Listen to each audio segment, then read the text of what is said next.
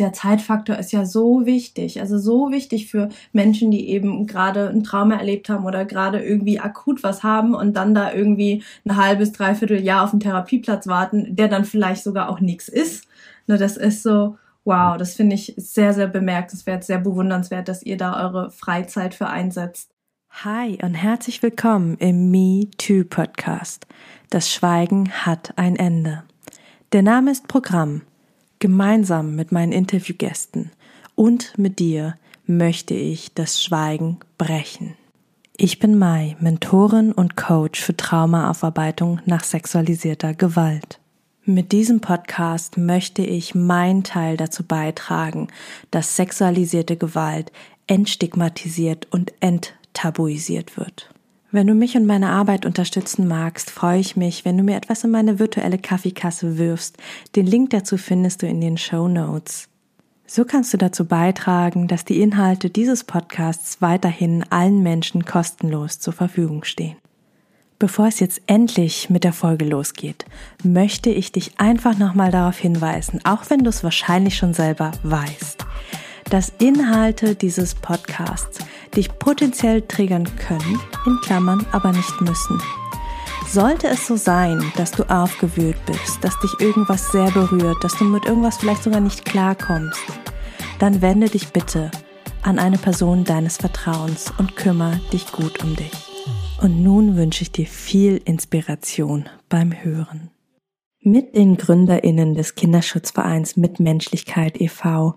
spreche ich in dieser Folge darüber, wie sie Kinder und ihre Familie und Freundinnen unterstützen bei Themen wie zum Beispiel sexualisierter Gewalt und Mobbing, wie sie mit ihrem deutschlandweiten Netzwerk dabei unterstützen können. So, hi und herzlich willkommen zu einer neuen Podcast-Folge. Diese heutige Folge könnt ihr nicht nur hören, sondern auch sehen. Also wenn ihr Lust habt für mich und meine Gäste, ja, heute sind wir im Plural, heute sind wir zu dritt unterwegs. Ähm, wenn ihr uns auch sehen wollt, könnt ihr gerne in die Show Notes klicken und euch dann einfach das Video auf YouTube reinziehen. Ich habe heute zwei ganz besondere Menschen bei mir. Ähm, eine von den beiden äh, kenne ich schon ähm, länger, aber tatsächlich auch nur Social Media. Also dieses Social Media bringt mich immer wieder mit echt coolen Menschen in Verbindung. Ähm, das ist die Ruth Marquardt. Wir kennen uns ja von Instagram, haben festgestellt, dass wir in sehr ähnlichen Bereichen arbeiten, uns beide gegenseitig ziemlich cool finden und haben gesagt, hey, wie wär's denn mal mit einem Podcast-Interview?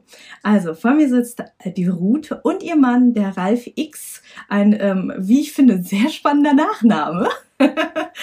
und äh, sie haben zusammen einen Verein gegründet, den Mitmenschlichkeit e.V. Und um, ja, um den Verein wird es heute auch gehen. Also, hi Ralf, hi Ma äh, Marquardt, sorry, hi Ralf, hi Ruth, so, schön, dass ihr da seid. Hallo. Schön, dich zu sehen. Hi, hi. Ein bisschen was habe ich schon erzählt. Mögt ihr gerade einfach nochmal vielleicht was zu euch erzählen, was ich noch nicht verraten habe? Was du noch nicht verraten haben ja. könntest vielleicht, wir haben eine ziemlich große Patchwork-Familie mit fünf Kindern insgesamt, sind so gut wie verheiratet und ähm, machen den Verein mit Menschlichkeit jetzt schon ein paar Jährchen zusammen. Offiziell ist das, glaube ich, erst ein gutes Jahr. Und ja, unterstützen damit Kinderschutz und sorgen dafür gemeinsam, dass Familien, Kinder, Jugendliche ziemlich schnell, ziemlich unkompliziert Hilfe bekommen können, wenn die Probleme haben. Also mit dem Üblichen, was man so in der Schule hat. Ich kann es keinem erzählen, was immer das ist. Mobbing oder sexuelle Übergriffe von Gleichaltrigen oder Probleme mit dem Sportlehrer oder was auch immer. Also wir sind so die geheime Anlaufstelle und haben eine Menge cooler, netter Therapeutinnen und Unterstützer bei uns im Netzwerk. Super cool. Ja, sage ich auch noch gerne dazu. Ich ähm, bin hauptberuflich Unternehmer, ich habe ein Bauunternehmen und ähm, ich würde sagen, es gibt ja viele Vereine, die sich, äh, Gott sei Dank gibt es viele Vereine, die sich äh, mit dem Thema Schutz beschäftigen, Schutz von Kindern, Schutz von äh, Frauen, Schutz von äh, schutzwürdigen Menschen einfach.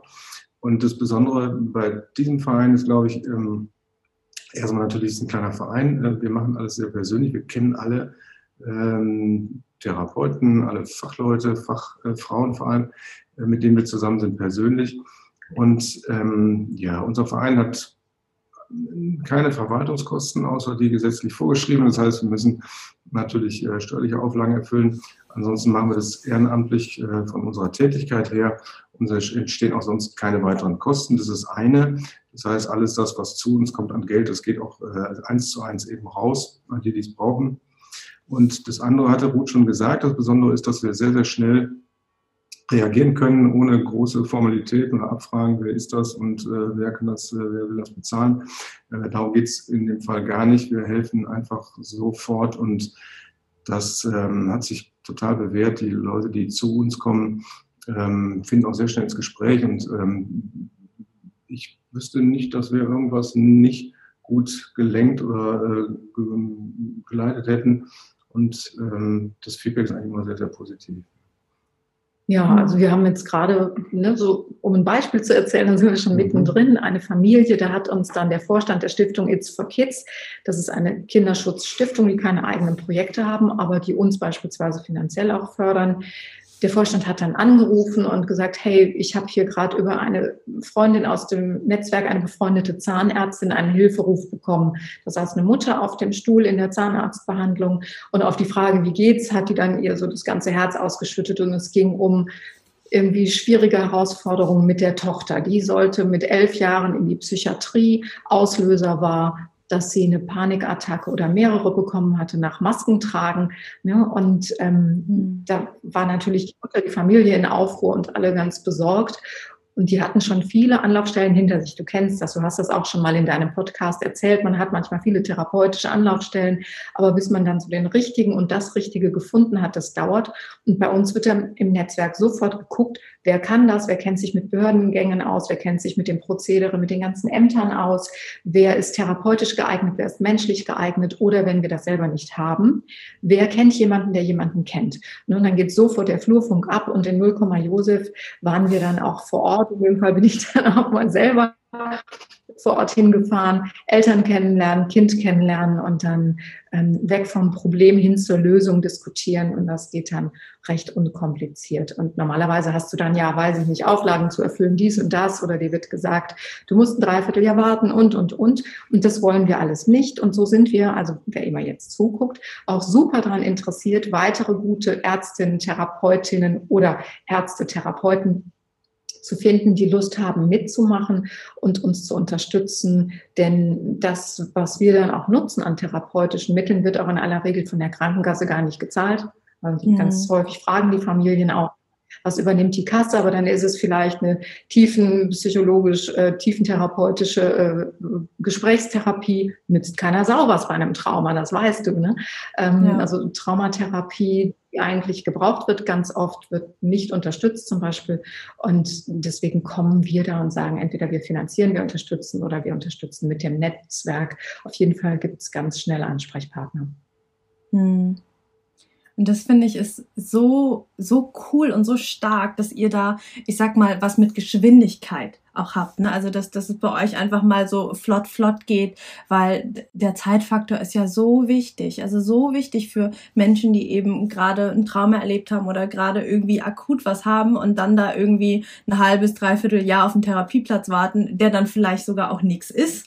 Ne, das ist so, Wow, das finde ich sehr, sehr bemerkenswert, sehr bewundernswert, dass ihr da eure Freizeit für einsetzt und ähm, ja, da auch den, den Zeitfaktor versucht zu minimieren und da Menschen schnell versucht zu helfen. Ja, und es geht auch darum, eben die Menschen, oft sind es ja die Eltern, die Mutter, der Vater auch, äh, zu informieren, was gibt es eigentlich. Es ist ja so, dass wenn ein Kind in eine Situation kommt, wo es Unterstützung braucht, vielleicht äh, therapeutisch, vielleicht auch psychologisch. Ähm, es ist ja oft das erste Mal, dass so eine Situation entsteht und man weiß gar nicht, wen spreche ich an, wer ist der richtige Ansprechpartner. Und das ist natürlich äh, gut, äh, weil da haben wir jetzt wieder so ein bisschen Erfahrung, weil wir das schon ein paar Mal gemacht haben und wissen, wo kann man das schnell hinleiten.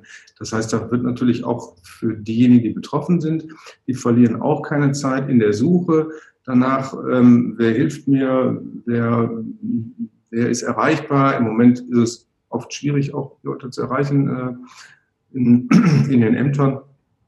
Und dadurch äh, äh, ist diese Schnelligkeit, die wir haben, eben oftmals für die Eltern gut, weil die eine schnelle Beratung bekommen und angeleitet werden, wo sie hingehen am besten. Hm. Wow. Wir sind schon so mitten im Thema drin. Eigentlich wollten wir ja quasi erst später über den Verein sprechen, aber ich finde, das passt gerade so gut, dass, dass wir einfach gerade euch beide hier als geballte GründerInnen-Power haben, dass, dass wir einfach mal direkt in den Verein einsteigen. Also ihr habt schon ganz, ganz viel erzählt. Ähm, ich glaube, für diejenigen, die gerade zuhören, ist super spannend, einfach nochmal ganz grundsätzlich zu erfahren, ähm, für wen ist denn der Verein eigentlich? Also wer oder was muss ich sein, ähm, dass ihr für die Person zuständig seid, dass ihr sagt, okay, ähm, ihr seid unsere Zielgruppe, dir, dir und euch können wir helfen. Was sind die Voraussetzungen? Also unser Verein heißt mit vollem Namen Mitmenschlichkeit Initiative für Kinder in Deutschland e.V. Mhm. Und das ist der Fokus, den wir haben, also Kinder, Jugendliche, junge Erwachsene, aber natürlich auch Mütter und Väter, die ihre Kinder erziehen und Onkel und Tanten natürlich auch. Es muss einen Kinderbezug haben. Das ist uns wichtig. Ne? Das kann auch sein, dass das eine junge Frau ist, die vielleicht noch nicht Mutter ist, die aber ein Trauma hat oder die gerade mit einer schwierigen Situation kämpft. Aber ähm, da denken wir auch prophylaktisch, denn alle, die wir im Vorfeld unterstützen können, mal angenommen, ich habe eine Traumatisierung, woher auch immer, und merke, ich muss was an mir tun, dann brauche ich das später nicht an meinem Kind auszulassen, in Anführungszeichen. Dann muss ich das nicht weiter vererben, unbewusst oder weitergeben, sondern ja, wir unterstützen alle, die Opfer von Gewalt geworden sind. Und das ist sehr subjektiv. Da unterscheiden wir jetzt nicht, du musst über irgendeine Hürde gesprungen sein und dein Erlebnis muss schrecklicher sein als ein anderes, sondern wenn mhm. jemand in Not ist, sich in Not fühlt, ja, ähm, und schnelle Hilfe braucht, Vater, Mutter, Kinder, dann können die sich melden. Das finde ich sehr schön, sehr, sehr weit und auch sehr, ja, auch da passend der Name, sehr, sehr menschlich von euch, ja, da nicht zu sagen, okay, hier haben wir den Fragebogen und nur wenn du bei äh, 90 Prozent der Dinge ein Ja ankreuzt, äh, dann helfen wir dir. Hm. Genau, wir sind darüber hinaus auch ähm, daran interessiert, ich sage mal, Aufklärungsarbeit zu machen. Deswegen mache ich auch regelmäßig Podcasts. Also ich schaue, welche spannenden Therapeuten oder Fachleute gibt es, die etwas erzählen können über unsere Thematik. Also wie werde ich heil, ist die große Überschrift oder was macht Menschen gesund.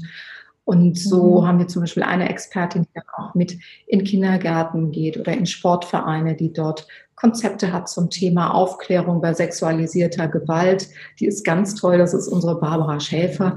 Die ist auch sehr, sehr deeskalierend. Ja, wir hatten jetzt gerade den Fall, der die Gemüter auch sehr erhitzt hat. Da gab es einen ähm, Fall, dass in einem Kindergarten ein kleiner Junge wohl andere Kinder schon mal angefasst hat, den, wenn die die Hose unten hatten, ähm, Zitat, auf den Penis geküsst hat und die Eltern waren in heller Aufregung. Kannst dir vorstellen. Mhm. Ne? Und haben wir die Barbara eingeschaltet, weil die erstmal ähm, tatsächlich weiß, wie, wie geht man mit so einer Situation um, wie spricht man auch mit dem Kindergarten, wie schießt man vielleicht nicht mit Kanonen auf Spatzen. Dann ist der Vater zum Beispiel aus Unwissenheit zur Polizei gegangen, weil er was Gutes tun wollte und war sich der Tatsache nicht bewusst, dass seine Aussage dort sofort mit einer Strafanzeige gleichzusetzen ist.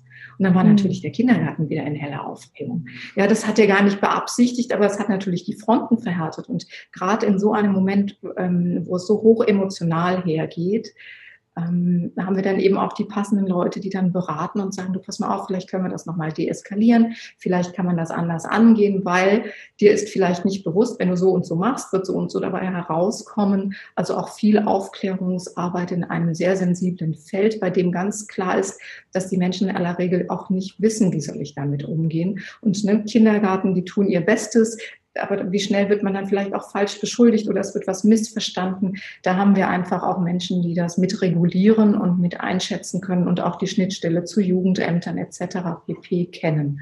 Und das finde ich sehr wertvolles Wissen, weil das ist normalerweise, ist mir selber auch bei mir aufgefallen, überhaupt nicht so im Alltagsgebrauch oder im Alltagsdenken drin, wer ist wofür zuständig und kann wie positiv unterstützen. Mhm. Wow, voll stark. Also ihr, ihr habt nicht nur im Angebot, ich sag mal, eins zu eins Therapien, Beratungen, sondern wirklich auch so solche Schutzkonzepte, Beratung für Einrichtungen. Wow. Habt ihr noch das was? Ist was ein ganz gutes Beispiel. Ja, ich wollte gerade sagen, das ist ein ganz gutes mhm. Beispiel dafür, wer sich eigentlich an uns wenden kann. Ne? Mhm. Nämlich, äh, sagen wir das Ganze das zentrale Thema ist natürlich der Kinderschutz. Ähm, aber letztendlich sind Kinder ja nie alleine unterwegs, sondern haben immer Begleiter. Und insofern sind diese Begleiter eben auch immer diejenigen, die uns ansprechen dürfen und können und auch sollen. In dem Fall war es tatsächlich eigentlich ein Vater von einem Kind, was auch in der Gruppe war, also eigentlich sozusagen über zwei Banden gespielt. Und ähm, das war gut, dass der sich bei uns gemeldet hat, weil letztendlich führt das dazu, dass man mit dem Thema an sich und äh, mit dem Kind, wo es dann letztendlich eigentlich geht, ähm, ganz gut hinfokussieren kann und dann auch jemand findet, der das richtig adressiert. Ne? Mhm. Wow. Und seid ihr lokal begrenzt auf euren Raum oder kann sich im Prinzip jeder und jede melden in Deutschland? Also melden kann sich jeder und jede. Ich hatte auch schon Anfragen aus der Schweiz. Rein rechtlich dürfen wir das nicht annehmen, aber mhm. ähm, über Social Media, über Instagram und so weiter kommen natürlich Anfragen von überall her. Wir sind für also wir sind deutschlandweit ansprechbar und unsere Vision ist auch, dass wir das Netzwerk so ausbauen, dass wir irgendwann sagen können, wir haben vielleicht im Umkreis jeder etwas größeren Stadt jemanden oder überhaupt Menschen zur Verfügung, die mindestens online zur Verfügung stehen können und mitarbeiten. Und wenn die Therapeutinnen und Therapeuten mitarbeiten, müssen die das nicht komplett ehrenamtlich tun, sondern die bekommen einen bestimmten Stundensatz. Das besprechen wir. Alle Therapeuten kriegen das Gleiche. Ja, wir wollen da auch niemanden ausbeuten. Ganz im Gegenteil, wir wollen die guten Leute haben, die wirklich mhm. wissen, was sie tun. Das prüfen wir auch. Ja, und ähm, mal angenommen, du würdest sagen, liebe Mai, da wäre ich gerne dabei, dann ähm, könntest du auch sagen, ja, ich habe hier jemanden bei mir vor Ort, die wissen aber nicht, wie sie es zahlen sollen. Ich frage die Mitmenschlichkeit und dann arbeitest du selber mit denen und vielleicht supervidieren wir das gemeinsam. Also auch das passiert, eine regelmäßige Supervision ne, mhm. mit mindestens noch einer Person, wo man wo ist es jetzt in dem Fall gerade oder mit diesem Menschen gerade viel besser. Ich finde Fallbesprechung ein blödes Wort, aber war halt in der Ausbildung immer so gang und gäbe. Mhm. Ja, und dann, dann tauscht man sich auch aus, schaut, übersieht man noch was, braucht es noch was anderes. Ja, das ist die Idee. Super stark. Also da mal der Aufruf an alle ähm, Professionellen und ExpertInnen, die gerade zuhören und die sicherlich schon mal solche Fälle auf dem Tisch hatten, dass ihr einfach das nächste Mal an Ralf und Ruth von Mitmenschlichkeit e.V. denkt. Ähm, wenn ihr das Gefühl habt, oh, ich würde total gerne mit den Menschen arbeiten. Ich weiß, dass meine Arbeit dort unterstützen und helfen könnte, aber ich muss auch von was leben. Ich kann verstehen, dass, ne, da ist ja dann auch ganz oft gerade bei uns TherapeutInnen irgendwo der Wunsch, oh, ich, ich würde auch pro bono arbeiten, oh, den Fall nehme ich noch und den nehme ich noch, aber da brennen wir auch irgendwann aus und da ein super schönes Angebot von euch zu sagen, hey, wir haben einen festen Stundensatz, der ist vielleicht nicht ähm, der, den ihr normalerweise bekommt, ja, aber es ist etwas, womit man arbeiten kann. Ähm, super stark. Also da mit Menschlichkeit e.V super schön, ja. Und äh, eure Vision finde ich toll. Also in jeder äh, um um jede nächstgrößere Stadt herum. Und das ist ja irgendwo auch das, das ist ja das Nächste. Ne? Also wenn man irgendwie anfängt, ich kenne so viele, die sich bei mir melden und sagen, Mai, ich habe gegoogelt und das ist so schwierig und man findet kaum was. Ne? Und gerade, ich sag mal, im klassischen, von der Krankenkasse bezahlten Kontext, da gibt's so wenig wirkliche TraumatherapeutInnen. Ne? Also wirklich jemand, der die auch ausgebildet ist und ähm, dass es da einfach durch euch die Möglichkeit gibt, auch außerhalb des, ähm, ich sag mal, konventionellen Krankenkassenrahmens Therapien und äh, Coachings anzunehmen, das ist ja, das ist super stark und super wichtig, weil wir wissen, dass für Trauma so viel mehr notwendig ist, als einmal die Woche auf der Couch liegen und erzählen und ach, wie war, wie ist mit meiner Kindheit und wie war es mit meinen Eltern und ja, da, da ist einfach so viel mehr notwendig, so ein ganzheitliches Bild und das finde ich so stark, dass ihr das auch unterstützt. Ja, danke. Hm. Ja. Macht aber Spaß im Übrigen, ne? ja, das sieht man euch an. Ihr beide strahlt beim Erzählen die ganze Zeit. Das finde ich voll gut. Mm, wie seid ihr auf die... So ja. Ich wollte mal sagen, es ist so ein bisschen so ein Bild von so einem Mehrfamilienhaus, nicht, wo verschiedene Parteien wohnen und das Penthouse, das darf ruhig ein bisschen teurer vermietet werden, weil sich das auch jemand äh, erlauben darf mit der guten Aussicht. Und äh, zwischendrin darf es auch dann mal eben eine Unterkunft geben für jemanden, der vielleicht nicht so viele Möglichkeiten hat, ob das jetzt von alleinerziehendes, äh, alleinerziehender Vater oder alleinerziehende Mutter ist. Und äh, da darf man die Miete einfach mal anpassen. Und so finde ich, äh, ist es schön, wenn man so mit den Menschen umgehen kann, ganz individuell. Und das, was du sagtest, will ich auch nochmal äh, will ich auch nochmal äh, verstärken, dass es wirklich viel zu wenig Angebot gibt in dem Bereich. Ne? Also mhm. es ist im Grunde genommen ist es eigentlich zu äh, marginal anerkannt und entsprechend auch zu wenig therapeutisch hinterbaut. Ähm, was da die Kassenärztlichen oder was die Kassen übernehmen, da ist deutlich zu wenig. Und äh, sowohl was die Leistung angeht, als auch was äh, die Leute angeht, die so anbieten. Ja. Da ist viel, viel zu wenig da. Und äh, dann müssen wir einfach mal vorne weggehen und dann hoffe ich mal, dass erkannt wird, wie wesentlich und wichtig das ist. Und dann wird es auch noch einfließen in die, äh, in die gesetzlichen Kassen, da bin ich mir ziemlich sicher.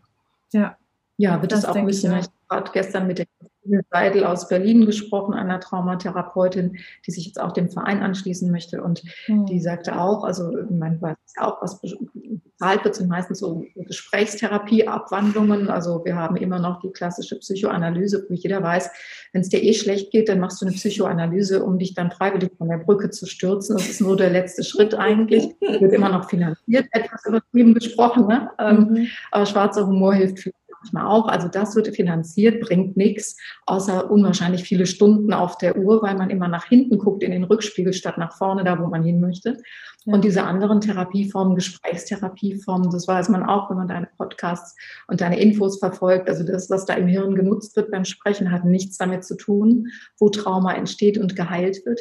Insofern auch ein unnötiger Ansatz. Und dadurch wird wahnsinnig viel Geld in die falsche Richtung geschossen immer noch. Aber so ist es gerade und vielleicht können wir ja mit unserer gemeinschaftlichen Arbeit, die wir hier alle tun, darauf aufmerksam machen, damit das, was du gerade gesagt hast, Ralf, damit das ne, endlich Realität wird, dass auch eine Krankenkasse, die scheint auch nicht gut geschult zu sein im Übrigen, versteht, wir könnten sehr viel mehr Geld sparen, wenn wir generell viel mehr in Traumatherapie investieren würden. Ja. Ja, und auch wenn wir mehr. Ausrufezeichen. Ausrufezeichen, sehr gut, ja. Und auch wenn wir überhaupt erstmal, ich sag mal, als Gesellschaft anerkennen, dass wir so viel mehr sind als unsere Kognition, ne? Also als das, was wir irgendwie verstehen und einfach über das, das, was wir sprechen können, hinausgehen und sagen, hey, wir sind ein ganzes Wesen, wir sind Körper, Geist und Seele. Und da braucht es dann eben eine Traumatherapie, die den Körper mitnimmt, die den Geist mitnimmt, die die Spiritualität mitnimmt, die vielleicht auch einen Glauben mitnimmt, wenn da einer da ist, ja? Und nicht nur, okay, und jetzt reden und analysieren wir. Genau, wir sind das Volk der Dichter und Denker und da haben wir uns mal ein bisschen vergaloppiert mit dem Denken. Das ist nach wie vor gut und richtig und wichtig und sollen wir ja auch weiter tun. Aber wenn das Denken dazu führt, das Fühlen noch mit in, ins Boot zu nehmen, noch ein Stück mehr und zwar da, wo es wichtig und hilfreich ist, dann wäre das doch toll. Mhm. Sehr, ja. Wie seid ihr beiden überhaupt auf diesen Verein gekommen? Wie, wie seid ihr auf die Idee gekommen, das zu gründen?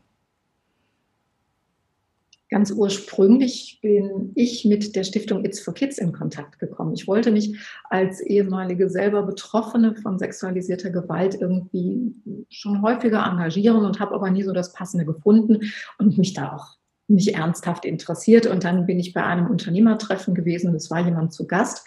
Das ist der Vorstand der Stiftung It's for Kids.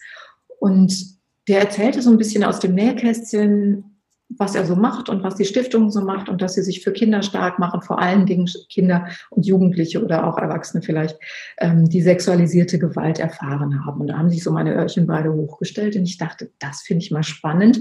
Und ich fand auch ihn als Typ total spannend. Ja, also einer, der wirklich die Werbetrommel rührt wie kein zweiter und dann habe ich gedacht, ich würde mich dem gerne anschließen, habe gefragt, was es dazu braucht, was ich tun muss, was ich lassen kann und bin dann sogenannte Botschafterin dieser Stiftung gewesen. Also mhm. bin ehrenamtlich mit diesem Verein verbunden und trage nach draußen ähm, die frohe Kunde, dass dieser Verein aus Scheiße Geld macht, sage ich immer ganz plakativ. Die sammeln alte Handys, die sammeln Zahngold, die sammeln äh, alte Schuhe und ich weiß nicht was, Druckerpatronen und schicken das an die unterschiedlichen Stellen ein und generieren darüber Gelder. Und mhm. wenn wir das mitmachen und wenn wir diese Kunde mit in die Welt tragen, dann profitieren wir auch davon natürlich, weil wir alle an einem Strang ziehen. Also auf der einen Seite machen die Geld und wir geben es aus. Ich wollte es gerne ausgeben. Das habe ich dann irgendwann dem Tobias Mewitz gesagt, dem Vorstand der Stiftung It's for Kids. Ich würde gerne aktiver arbeiten, also nicht nur Werbung machen für die Stiftung, sondern würde gerne aufgrund meiner Geschichte ähm, so in die Welt tragen, hallo liebe Leute, die ähm, ihr Gewalt erfahren habt, liebe Frauen vielleicht, liebe Mädchen, auch liebe Jungs, ähm, ihr müsst nicht in dieser Dramatik hängen bleiben, ihr müsst nicht in diesem Trauma hängen bleiben. Es gibt Wege daraus, die mögen ihre Zeit brauchen und die mögen vielleicht mal anstrengend sein. Aber das Wichtigste ist, dass ihr Vorbilder habt und als solches wollte ich immer gerne fungieren, dass so das Prinzip Hoffnung nach vorne gestellt wird, weil ich das zu meiner Zeit so wahnsinnig schwierig fand, Hoffnung zu haben und immer wieder zu kriegen auf meinem Weg, weil ne, ich bin 53. Zu meiner Zeit konntest du äh, Internet und Social Media vergessen, weil das gab es nicht. Da wurde noch in Stein gemeißelt. Und dann gab es vielleicht ein, zwei hilfreiche Bücher. Aber die musstest du auch erstmal finden. Und ähm, ja, das war so die Idee hinter, ähm, ja, hinter der Vereinsgründung, mit gutem Beispiel voranzugehen, Aufklärungsarbeit zu leisten und wie gesagt, auch dann dieses Netzwerk aufzubauen von Leuten, die eine coole Haltung haben, Neudeutsch Attitude, die irgendwie was geben wollen und da zurückbekommen. Hm. Wow. Und Ralf, wie kam es bei dir dazu? War für dich von Anfang an klar, dass du mitgründen wirst? Ähm, wie, wie war das für dich da, mit on the way zu sein, mitzukommen? Für mich war es eigentlich ganz leicht, weil ich äh, habe mich sozusagen mit gründen lassen, das darf ich so sagen. Ne? also ich bin, ja, also das Ruth hat schon gesagt, ist äh, eben persönlich sehr äh, in dem Thema drin und ähm, ich finde es einfach toll, dass sie es äh, immer wieder schafft, das total positiv darzustellen und eben vielen, vielen Menschen, die in einer weil ich sag mal, gerade in dieser schweren Situation vielleicht drin sind. Und wenn man drin ist, weiß man ja, äh, man guckt eben nicht da, wo es rausgeht, sondern man guckt dahin, wo es weh tut, wo es schlimm ist. Und äh, wie man das schaffen kann und wie man wirklich auch was Gutes machen kann und darüber hinaus sogar auch noch was für die anderen dann eben aus seiner coolen Perspektive, die man da gewinnt, irgendwie Positives herausgestalten kann. Das, äh, ja, das ist für mich eigentlich auch ein toller Alltag, den wir gemeinsam miteinander erleben. Und über den Verein äh, hoffe ich, dass wir da viele Menschen erreichen, die möglicherweise einen ähnlichen Weg aufgezeigt bekommen. Was sie dann tun, bleibt da jedem selbst überlassen, aber das ist ein gutes Gefühl, ähm, da aus einer, ich sag mal, aus einer Kenntnis, aus einem Selbsterleben heraus irgendwie eine Tür aufzumachen für andere und die da zu unterstützen. Und dafür äh, haben wir wirklich die Stiftung im Hintergrund, kann man so sagen und sehr, sehr gut unterstützt. Wir haben Einzelspender natürlich auch, aber ähm, es wird uns sozusagen eigentlich auch bis jetzt nichts abgeschlagen, was wir vorschlagen. Ne? Und uns, wir sind da sehr guten Einvernehmen unterwegs, ähm, was die Projekte angeht, die wir bisher halt bearbeiten und bekommen. Mhm. Und dann macht es ja auch Spaß, nicht? Also wir stehen nicht vor verschlossenen Türen, sondern wir laufen offene Türen ein. Und das macht natürlich auch viel mehr Spaß, so zu arbeiten, als äh, klar, Klinken zu putzen und nicht weiterzukommen, ne? sondern wir können wirklich unterstützen. Das ist äh, ein tolles Gefühl. Hm. Das glaube ich gerne. Wow. Cool. Ähm, du hast gerade vorhin, äh, Ruth, kurz schon äh, erzählt, It's for Kids generiert zum Beispiel äh, Geld dadurch, dass sie alte Handys, Druckerpatronen etc. sammeln. Ähm, kann man da jetzt, also wer, wer jetzt gerade zuhört und denkt, oh, ich würde so gern was machen, ich, äh, ich habe hier noch fünf alte Handys in der Schublade liegen. Ähm, wie, wie, wo kann jemand als Privatperson äh, die Stiftung unterstützen? Ähm, Gibt es irgendwie vor Ort äh, an großen Orten Sammelstellen oder kann ich das irgendwo hinschicken? Ähm, wie wie finde ich da mehr Infos, dass ich, ähm, ja, ich sag mal, mit äh, Kleinigkeiten helfen kann? Das ist das Schöne, dass jeder eben auch ohne Geld und mit Kleinigkeiten total viel unterstützen kann. Und zwar, wenn ihr auf die Seite www.its-for-kids.de geht, also It's for Kids mit Bindestrich dazwischen, da gibt es irgendwo auch ein Formular oder mehrere Formulare, wie man aktiv werden kann.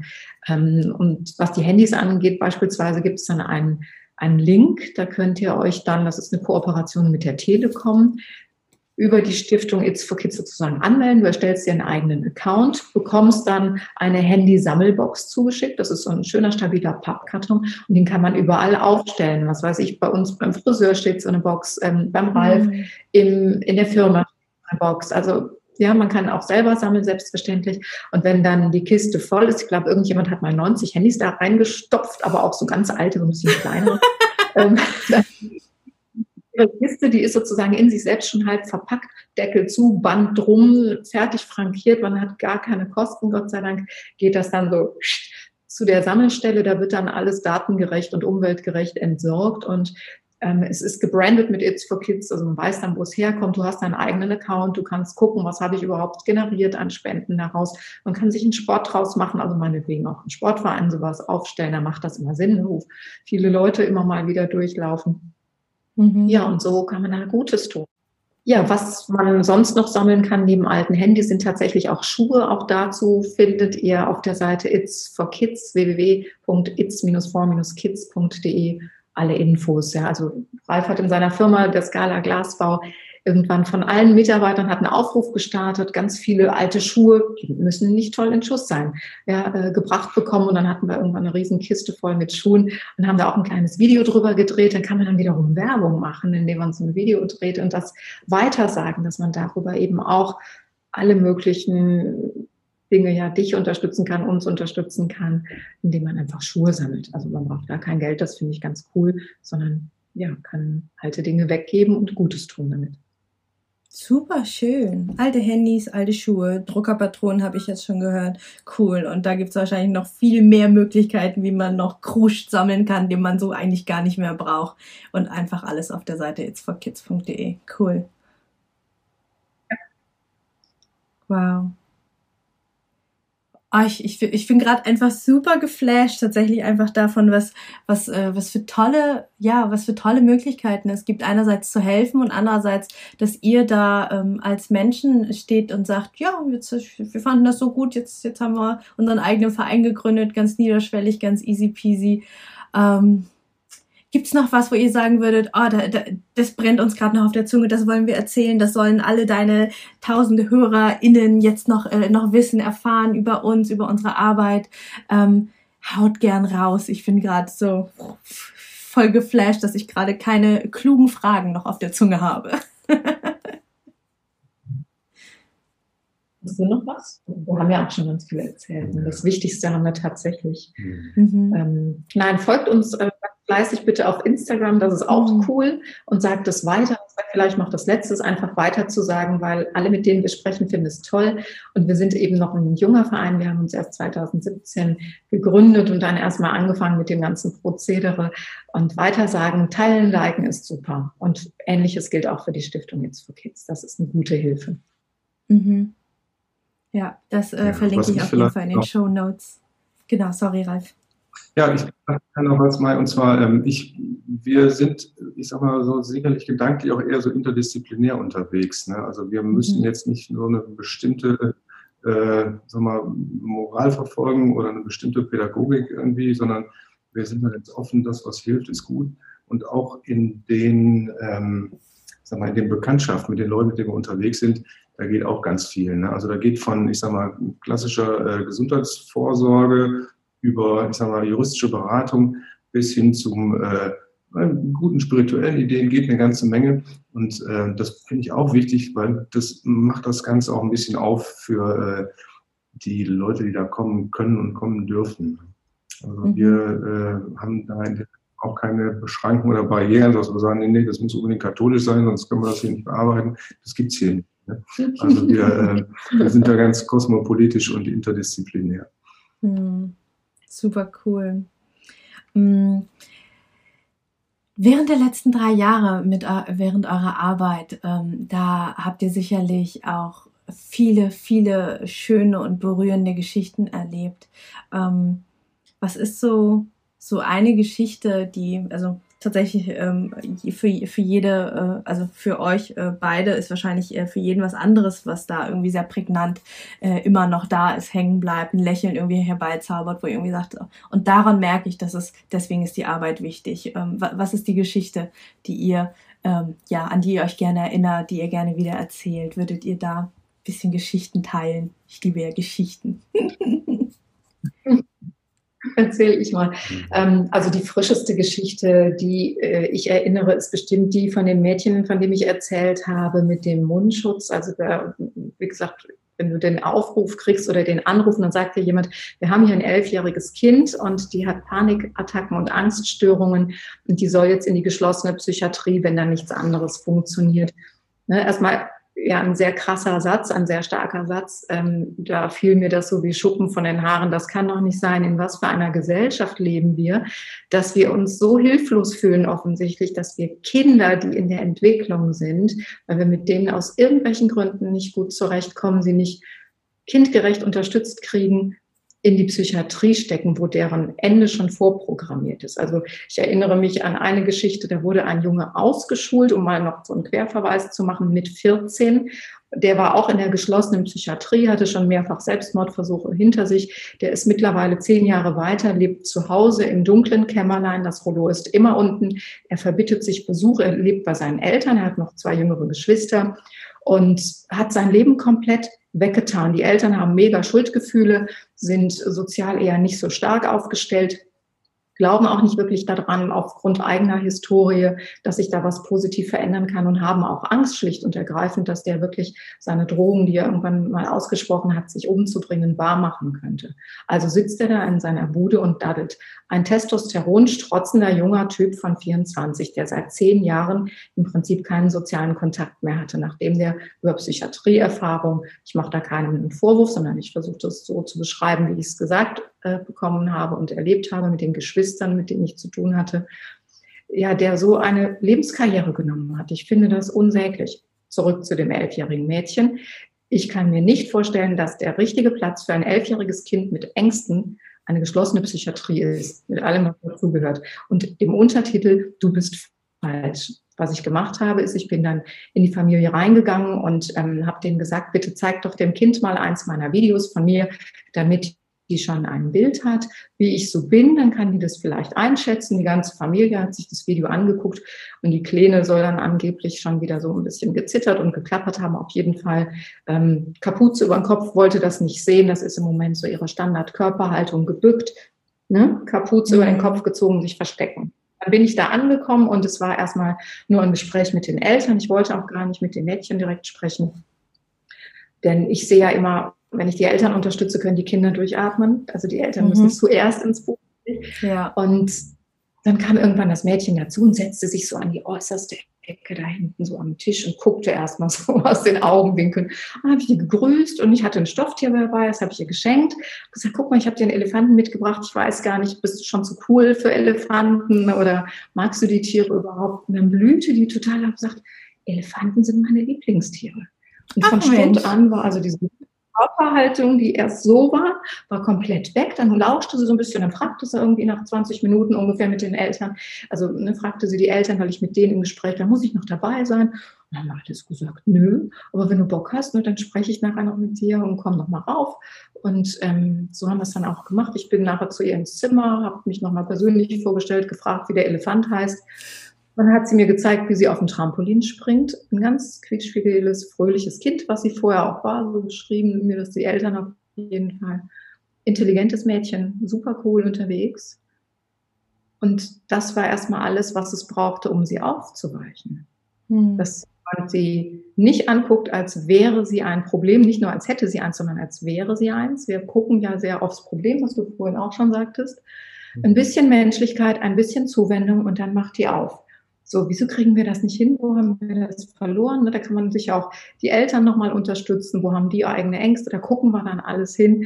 Ähm, immer ohne Vorwurf. Aber das ist was, was mich sehr bewegt hat, weil ich einfach denke, das kann, also ich kann sowieso nichts zulassen oder nicht, aber äh, gefühlt habe ich gedacht, ich kann das doch nicht zulassen und verantworten, mitverantworten, dass ein Kind so eine verschissene Karriere vor sich hat, die ihr droht, wenn sie in die Psychiatrie geht. Da bin ich jetzt mal sehr davon überzeugt und behaupte das einfach mal so. Mhm.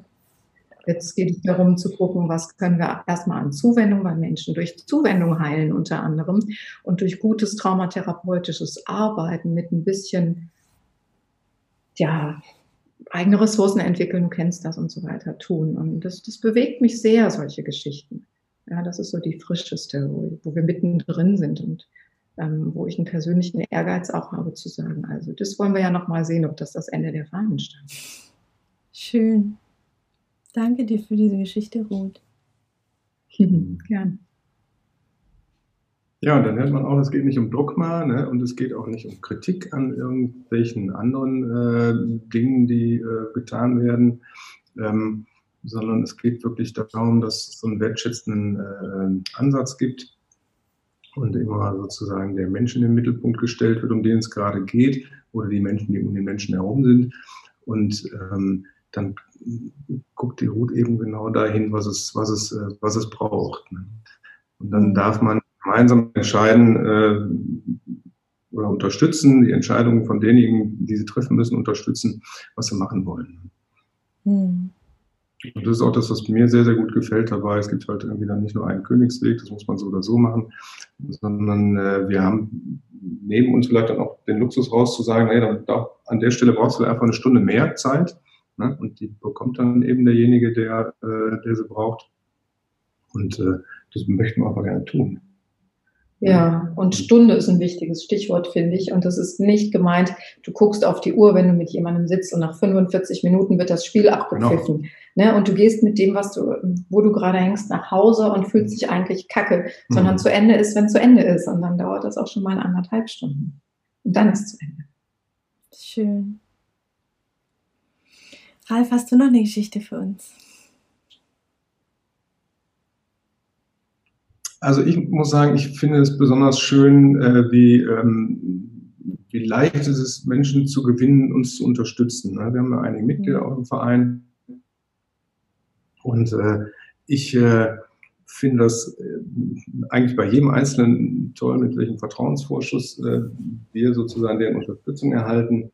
Ähm, das kann ich jetzt, würde ich jetzt gar nicht auf so eine einzelne Situation oder eine einzelne Person beziehen wollen, sondern die Menschen, mit denen wir sozusagen in das Thema gehen, darüber sprechen, so wie mit dir jetzt auch zum Beispiel, ähm, da gibt's äh, eigentlich immer eine sehr leichte und sehr äh, gute Kommunikation und ähm, wir finden Menschen, die so sind wie wir und äh, die da auch sehr zugewandt sind. Und äh, einfach so, das, das macht's aus. Nicht? Also wir haben ja alle auch ein Berufsleben und wir haben auch ein Leben, wo wir mit Leuten zu tun haben müssen, die jetzt auch okay sind, aber ähm, sich die Menschen auszusuchen, mit denen man gut und gerne zusammen ist und Gutes tut, das ist was, äh, ist eine besondere Qualität.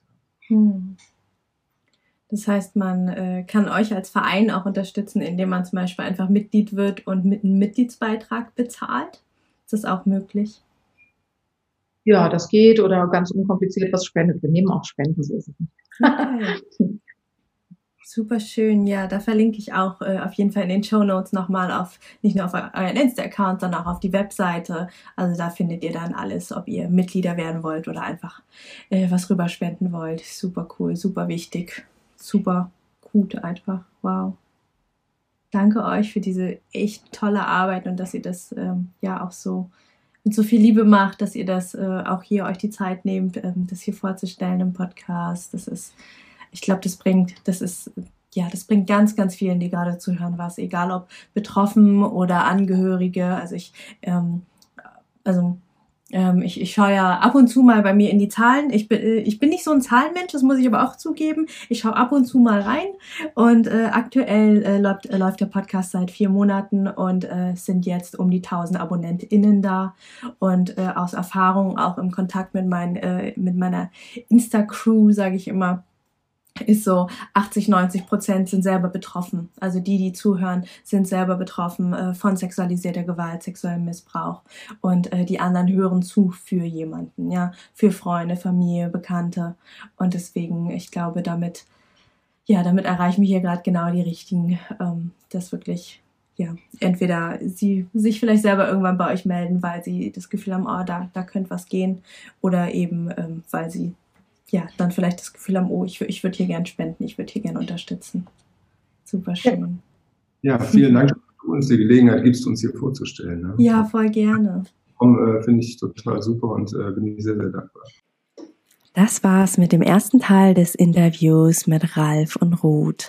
Im zweiten Teil des Interviews erfährst du nochmal viel, viel mehr zur Hintergrundgeschichte von Ruth, zu ihrer ganz eigenen MeToo-Story. So, damit sind wir am Ende dieser Folge angelangt. Wenn dir der Podcast gefallen hat, freue ich mich, wenn du mir etwas in meine virtuelle Kaffeekasse wirfst. Die findest du in den berühmten Show Notes. Dort lohnt es sich aber auch ganz unabhängig von meiner Kaffeekasse reinzuschauen. Denn da findest du den Link zum kostenlosen Download meines E-Books, das Trauma Kit. Trauma verstehen und Flashbacks endlich in den Griff bekommen. Inklusive Notfallübungen und alles in leicht verständlicher, traumasensitiver Sprache. Außerdem findest du dort auch Infos zu meinen Online-Kursen, wann mein nächstes Gruppenprogramm startet und wie du mit mir im 1 zu 1 arbeiten kannst, wenn du das denn möchtest. Und nun wünsche ich dir von Herzen alles Liebe. Wir hören uns in der nächsten Folge wieder. Alle zwei Wochen montags erscheint hier eine neue Podcast-Folge. Und vergiss bis dahin nicht, du bist nicht alleine.